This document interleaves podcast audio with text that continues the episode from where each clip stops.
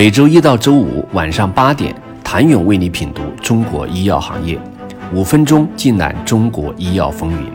喜马拉雅的听众朋友们，你们好，我是医药经理人、出品人谭勇。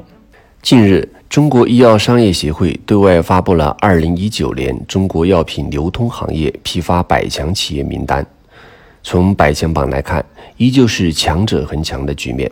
当然。对于巨头来说，不仅仅需要加强网络搭建，还要加强对上下游的布局，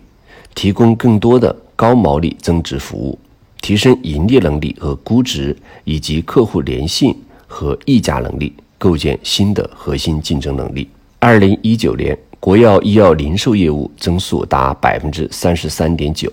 高于医药分销业务增速的百分之十九。国药零售药房二零一四到二零一九年复合增长率为百分之二十四点二，远高于国内同期中国零售药店百分之三的增速。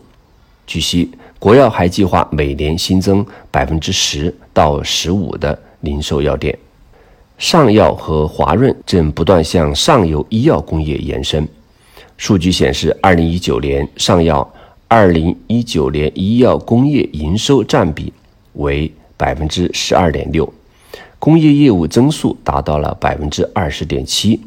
高于整体营收增速的百分之十七点三。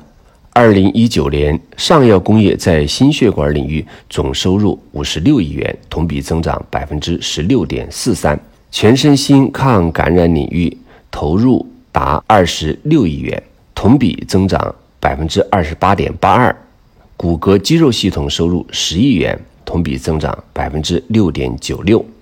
呼吸系统收入十六亿元，同比增长百分之三十九点四六。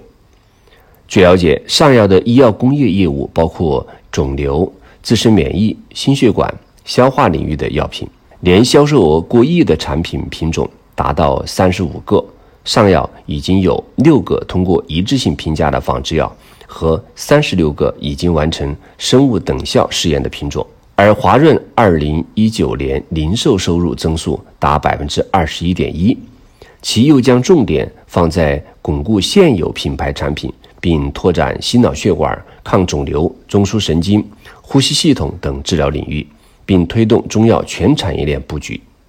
华润目前拥有两个通过一致性评价的品种，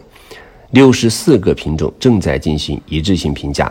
有八个已经完成生物等效性试验。另一方面，流通巨头们又开始向下拓展，纷纷布局医药零售业务。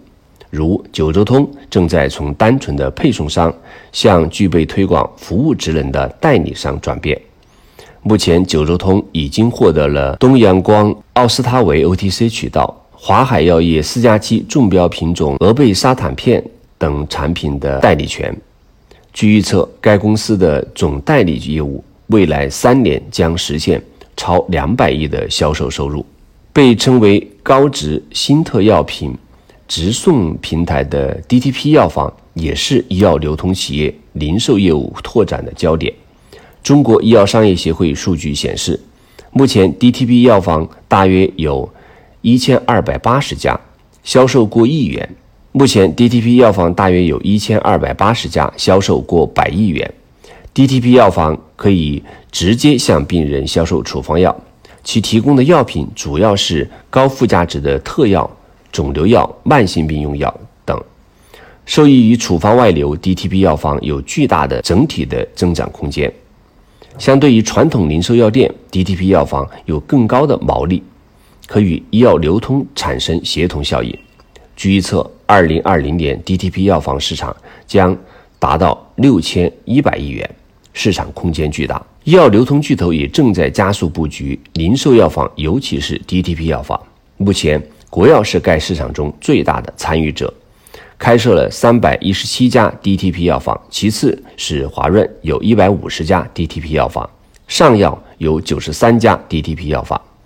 另外，受带量采购的影响，药品价格下降，使得药品分销业务毛利率面临一定下降压力。医药流通企业。不断涉足高毛利板块，如医疗器械分销。数据显示，二零一三到二零一八年，医疗器械类五年销售额年均复合增速为百分之十九点四，远高于西药类和中成药类。较早进入医疗器械行业的瑞康医药和柳州医药，其医疗器械业务的毛利分别达到百分之三十一点二和百分之十二点二。而国药则在二零一八年以斥资五十一亿元收购中科器百分之六十股权，进入医学器械分销业务。二零一九年，国药医疗器械板块营收达到六百九十亿，同比增长。百分之四十点八，谢谢您的收听。想了解更多最新鲜的行业资讯、市场动态、政策分析，请扫描二维码或添加医药经理人微信公众号“医药经理人”——医药行业的新闻与资源中心。我是谭勇，明天见。